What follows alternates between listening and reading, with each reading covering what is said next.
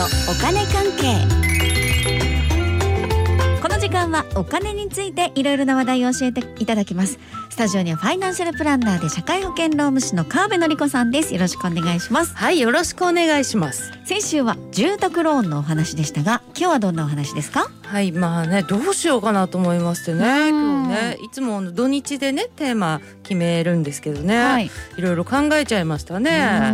日本もこう治安が悪いね怖い国になってしまったのかなとかね。本当それ思いましたねまあでもね何があってもこう日常は普通にね、行われていくんだなと、うん。選挙も普通にありましたしね。だからまあね、選挙の絡みでいこうかなと。おうん、選挙関係のお話ということですか？っていうかね政治は私は全くもってね、うん、そういうことは喋んないタイプなんでね、はい、だからまあ選挙とか政治の話はできないんですけれども、うん、まあ改選議席のね過半数確保して自民党勝ったよという結果だったので、はい、じゃあ自民党が今回の参議院選挙前にこう公式に掲げていたね、うん、あ話の中でね、うんうん、で私の仕事の範疇の個人に関するお金絡みの部分ここをちょっと引っ張り出してね確認していきましょうか。おそれすごくいいですね、うんうん、個人に関係するお金絡みの部分ってことはやっぱこう日々の暮らしにも直接関わることですからね、うんうん、ちゃんと知っておきたいですもんね。うんそうなんですよ、うん、ということでね、はい、いきますか。お願いします。はいじゃあまずね経済政策に関してですね、はい、新しい資本主義。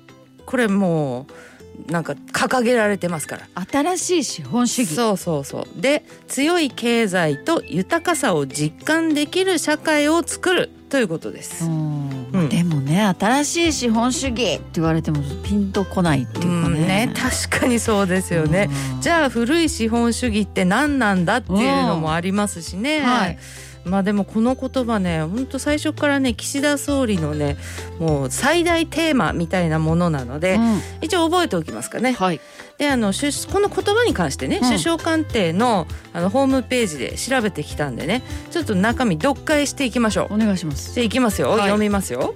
成長を目指すことは極めて重要でありその実現に向けて全力で取り組みます。まずここで一旦切ります。はい。うん。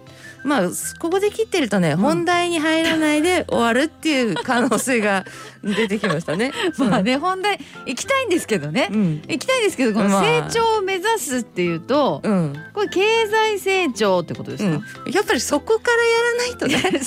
そうなんですよ、ねすいません。もう今の一行しかなかったですけどそこでもちょっといろいろ聞きたいことがあるんですけど、ね、うん、成長を目指すねこれね、はい、そうそうそう。そうですよ。経済成長ですね。うん。で経済成長って言われたらまあ GDP 国内総生産これの伸びっていうのを指してると思ったらいいですね。はい、で GDP っていうのは、うん、その国で生産されたものとかサービスの、まあ、価値の合計っていうことですね。うん、そこ値段のあるもの全部の合計金額みたいな、ね、そうそれでいいですね。それでいいですよ。であの目に見える商品もあれば目に見えないサービスもありま売ってますよね。まあ我々のサービスもそうですよね。目に見えないですもんね。そうそうそういうものも全部で合計金額でいいと思いますよ。うん、もう売ったり買ったりとかねできるものっていうのは、お金が動く可能性を持ってるよってことですから、うん、その全部ですよ。その全部。そうそしてこれはもう各国のね国の豊かさの指標でもあるんですよね。そうですね。うん、でこの動きによってものをね提供、まあ、売ってる会社あとサービス売ってる私とか松尾さんとかね、うん、うん、そういうところにお金が入ってきて、うん、そうするとこう国とか地方にも税金が入ってくると。はい。ここまでが新しい資本主義の成長を目指すことは極めて重要でありその実現に向けて取り組みますのところまでか。ってことはそういうことですよ。そこまでのお金がこう動くよっていうところですね。そうですね。はい、うん、でその次行きましょう。はい、でまたねホームページにこう書いてあります。はい、しかし分配なくして次の成長なし。うん、ほう分配。出てきましたけど、うん、成長したら次に分配して、うん、その次の成長を目指すっていう？そうですその通りですね、まず成長って言ったじゃないですか、うんうん、で成長したら一般生活者のところにもお金が回ってくるみたいなね、うんうんうん、これがこう分配ですよね、はい、で今のつなげるとね成長と分配の好循環っていう言葉うん、これ言ってますよ。はい。実はスパクルでも前やったな。はい、やりました？はい。岸田氏になったばかりで、ね。はいはいはいはい。はい。ということでこの好循環って言ってますね。うん、まあ確かにね大事ですよね。だって会社がねお金もないのに、うん、みんなの給料を上げたらね。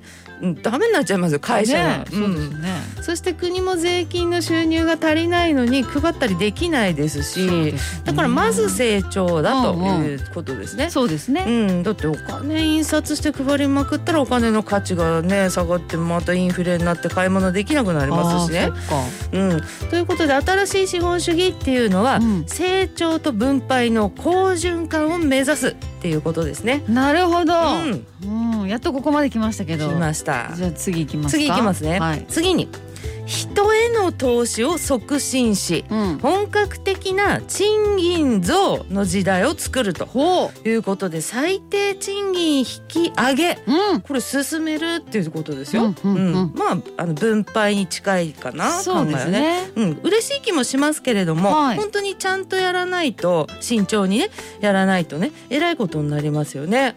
だって単にですよ、はい、国が最低賃金上げますって言ったらね、はい、あの会社苦しくて人人減らすかなとか。あそっか、うん、で一人の負担が増えるとかね。そうか人減ったらね。そう人件費で潰れたりとかありますからやっぱり成長しないとっていう話ですよね。大事ですね、うん。うん、ってなるとやっぱり私と松尾さんができること。知りたい。は何かっていうとお金をいっぱい使っていろんな会社にお金が入るようにして、うん、我々も一生懸命働いて、はい、いっぱい税金を納めるっていうね。ことですよね。まあ、私と松尾さん自分がね、はい、破綻しない程度にちょっと使ったりして頑張りましょう。そうしましょう。ねね、はい、成長できるところみんなで成長していくことです、ね、そうそうそう、はい、そこに貢献できるよ、ね、貢献できるね、うん、大事。ね、はい、はい、あ次行きますか。お願いします。うん、次ね、あのそうそう。次行かないとね、はい。